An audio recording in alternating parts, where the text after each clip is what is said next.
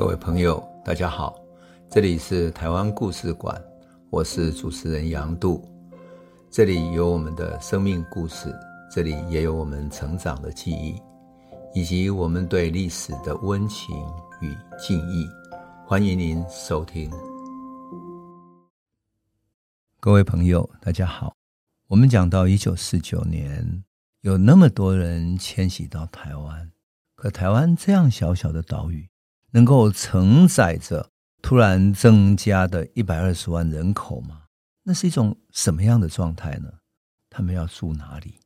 食物从哪里来？吃喝拉撒睡，饮水供应、健康医疗，一切都是问题。何况。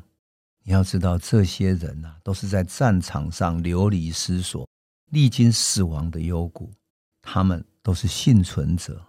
流离中的生命要寻找一个安身立命的地方，那是一个多么大的社会跟心理的重建工程。可这时候的台湾，其实已经风雨飘摇，好像一叶小舟在大海之中飘摇着。战争使得经济萧条，台币疯狂的贬。回台湾的青年，包括了过去当日本兵的台湾青年，失业非常严重，农村凋敝，社会治安当然比战乱时期的大陆好一点。但是如果不紧急整顿的话，台湾内部一定会有革命的暗潮啊！更何况二二八之后，有许多读书会，还有学生运动，正在跟大陆的反内战、反饥饿的学生运动合流。如果革命运动一起来，台湾要崩溃。像大陆那样，也是一夕之间的事情。这时候，作为台湾省主席的陈诚，压力是非常大的。他一边要安顿突然来临的大迁徙的一百二十万人潮，要让军队有去处，让公务员、知识分子有找工作的去处。那更危险的，台湾要治理好，才是长治久安之道。所以，许多知识分子流离失所，公务员到处去找生存的角落，等等。非常艰难的一个时刻，可是层层要解决的是什么？要解决的是社会的大混乱。为了避免大撤退带来的大混乱，陈诚对来台的人员全部进行资格管制。到最后的时期，除非是高级知识分子或者党政官员等等，否则他不让他们过来，不发给入台证。同时撤退来台的军队，他们本身就带着武器，所以一下了港口之后下船。然后立刻解除武装，武器全部上交，才能够避免内战。但更彻底的是，在一九四九年五月二十号的时候，开始实施戒严令，禁止集会、结社、游行、请愿，限制言论、讲学、出版、新闻自由，禁止罢市、罢工、罢课等等的。这个戒严令跟着国民政府迁台，更彻底的执行，没有停止，一直到一九八七年。也就是戒严令在台湾实施了三十八年，就是从一九四九年五月二十号开始的，这个是破纪录的，因为全世界没有实施那么久的戒严令三十八年。一九四九年跟着大陆金圆券的大失败，其实台湾也要筹募大量的内战军费，所以台币不断被印制，印了台币之后，跟民间民间大量购买的米啊、布啊、糖啊、盐啊等等一种。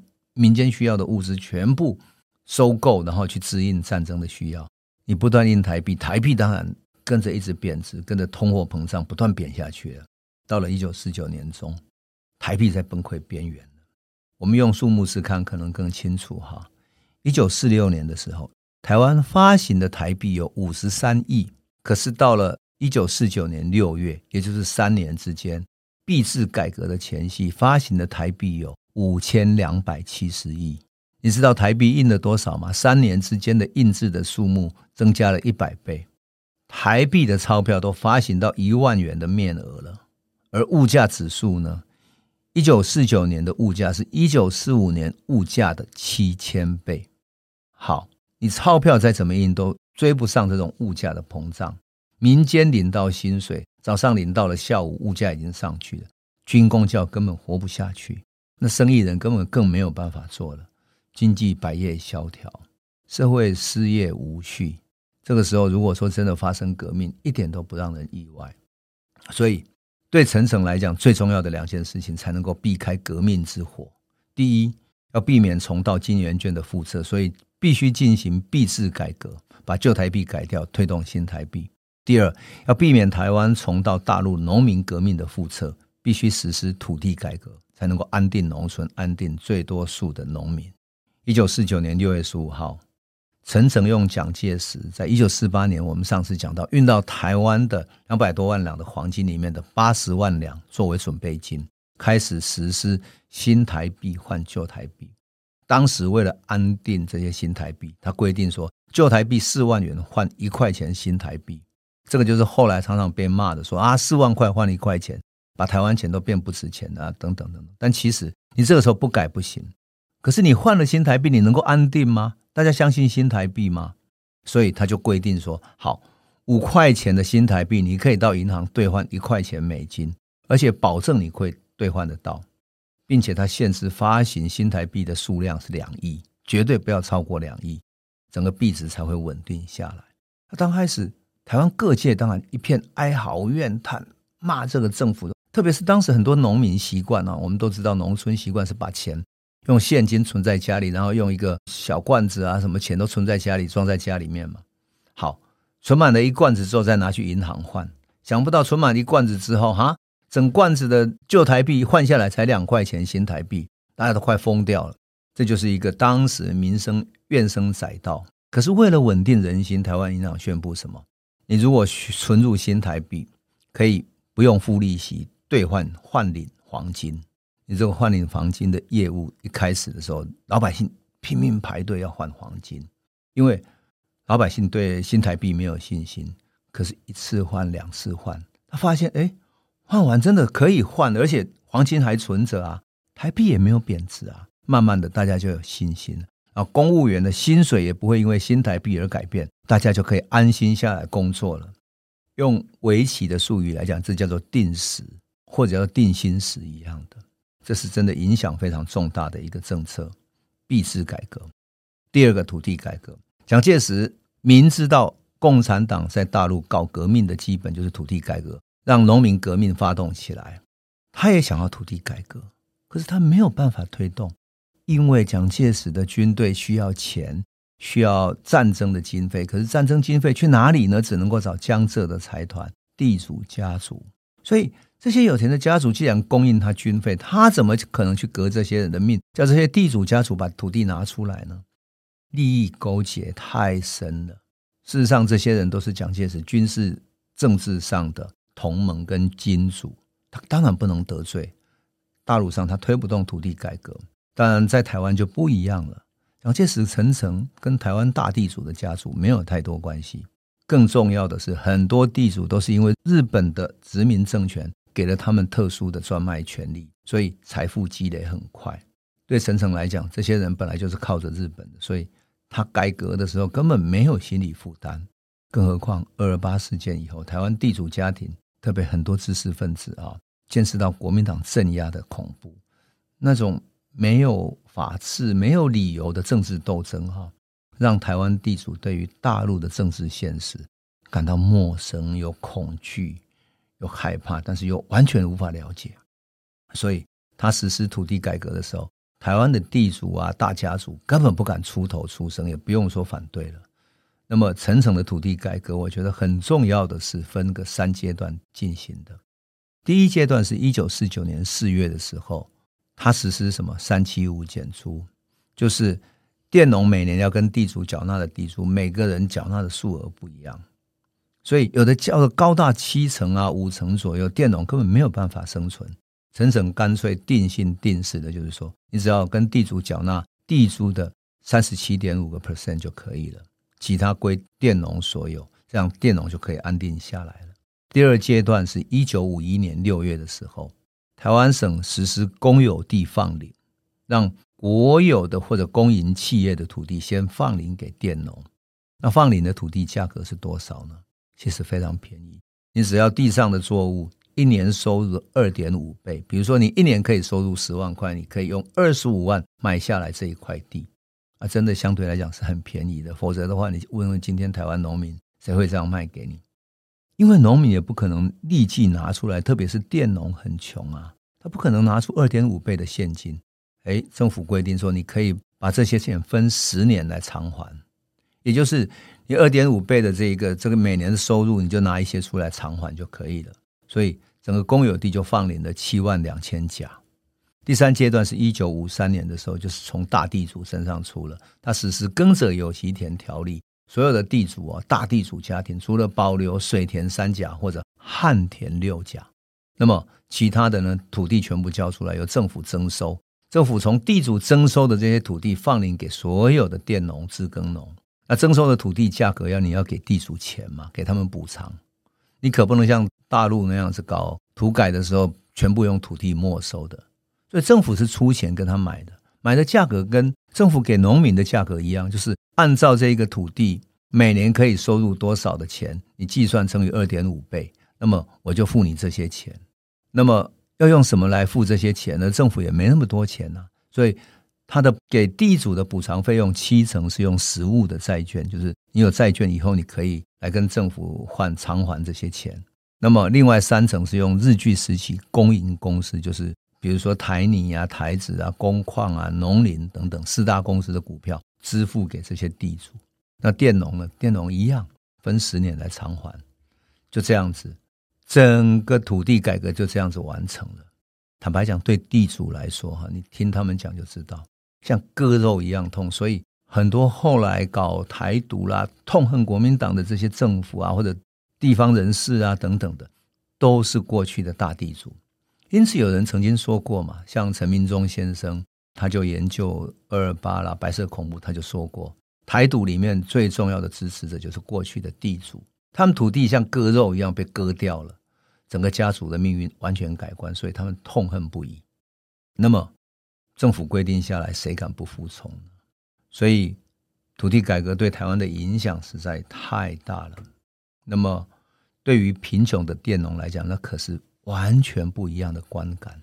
土地改革是生命中唯一一次翻身的机会。你想，土地像天上掉下来一样，可以分十年就拥有土地了。而这个时候，你所耕种的每一株稻苗，你所种作的每一个蔬菜蔬果，都是你自己的。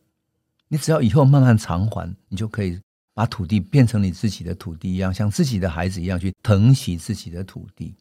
像我小时候。我曾经听我祖母讲过，她说土地改革之后，我的祖父他就是一个佃农，很贫穷。然后我祖母的父亲他也是一个佃农，所以我祖母跟我祖父他们两个家族取得土地的时候，那是非常的喜悦，每天都很勤奋的，一大早起来去下田种各种青菜啊、作物等等，然后也种稻子。只要有小小的一块地，就去种作，然后把那些种作的作物再挑到小街上去贩售。他就希望能够赚一点钱，赶快把这个土地的钱赶快还了之后，就真正的拥有这个土地。甚至于我的姑姑啊，每一个人都那么拼命的去工作，准备赶快把这些土地拿到的这些钱哈，赶快还清。这真的很充满生命力的一段农村时期。当然，对于地主来讲也是影响非常深远。像我的好朋友王金文，他的父亲就是一个地主。一九九零年代的时候，他父亲过世以后。王金文，我的好朋友，他是《恋恋风尘》的那个电影的男主角。哈哎，他拿着拿着台湾火柴股份有限公司的很老的、很旧的股票，他来问我说：“哎，这个是当年土地改革的时候政府发给他们家的补偿股票，哎，不知道现在有没有用？”我想说：“老天呐，一九五零年代的那个那么破旧的股票还有用吗？”他父亲是一个很淡泊的人。我们曾经在阳明山的一栋小小的那个租来的房子里头，一起度过那些岁月，跟王金文他们住在一起。他爸爸喜欢种花种菜，很淡泊的人。我听王金文才讲，才知道说，他们家原来是新竹桃园一带的大地主，土地多到什么程度呢？他自己都不知道，他要问他们家的掌柜才知道。真正大地主是不知道自己土地有多少的，他只负责每年收完地租，从掌柜那边收到钱就可以了。土地改革的时候，一被征收之后，拿到一叠股票，他根本没有现代金融的观念，一点都不知道现在股票的价值，还嫌他妈糊在墙壁上都太薄了，就那么几张废纸，所以他就丢在抽屉里面，连管都不管，都忘记了。如果不是因为父亲过世，王金文根本不知道有这些股票的存在。所以当他拿给我的时候，我也懵了。于是我拿到报社去，就问我跑股股票公司的一些记者说：“你帮我去问一下，这个还有没有用？”一问之后，哎，还居然有用。那火柴公司后来还存在着。就在那样的时代里面，整个地主土地悄悄的改变，可是台湾也就慢慢安定下来了。在那个年代里面，有一个最聪明的人是谁呢？那就是鹿港辜家的辜振甫先生。他看准了台湾水泥是有利益的，是有股份有用的，所以他就用很低的价格去外面悄悄的收购。可是很多地主都搞不清楚。那些股票有什么用啊？所以他在收购的时候很便宜就买到了，慢慢的他就变变成台湾水泥最大的股东，然后最后他变成一个现代企业的负责人，他终于从一个地主转型成为一个大的企业家，这个是很重要的。为什么？因为日据时期日本人不允许台湾人变成现代工商企业的经营者，日本人要求是工业日本，农业台湾。所以他不要让台湾人参与工商业的活动，那只要台湾人，你可以当地主，你可以当农民，但是不准参与工商业，你不准持有现代公司的股份。因此，有一位学者研究台湾经济的学者叫刘进庆，他就说土地改革是台籍资本的崛起。在日据时期，台湾人是没有资本家的，台湾人只有地主，所以土地改革是台籍资本的崛起。我觉得这是一个非常公允的议论。当然，王金文他父亲的那些旧股票，仿佛是一个旧时代的见证。可是，整个旧时代在土地改革、在新台币的改革之后，台湾终于慢慢的安定下来了。可是，光靠这两个安定，能够让台湾生存下去吗？在战乱之后，那么多的人生存在小小的岛屿台湾。台湾未来会有什么样的命运呢？好，我们今天就先讲到这里，然后下一次我们再来继续诉说这个故事。这里是台湾故事馆 Podcast，我们每周一、周五会固定更新新的台湾故事，请随时关注台湾故事馆粉丝页，按赞并分享。最后，我们工商放送一下。若你对本节目有兴趣，可以购买纸本的《有温度的台湾史》，更方便您阅读。本节目由中华文化永续发展基金会制作，连震东文教基金会赞助。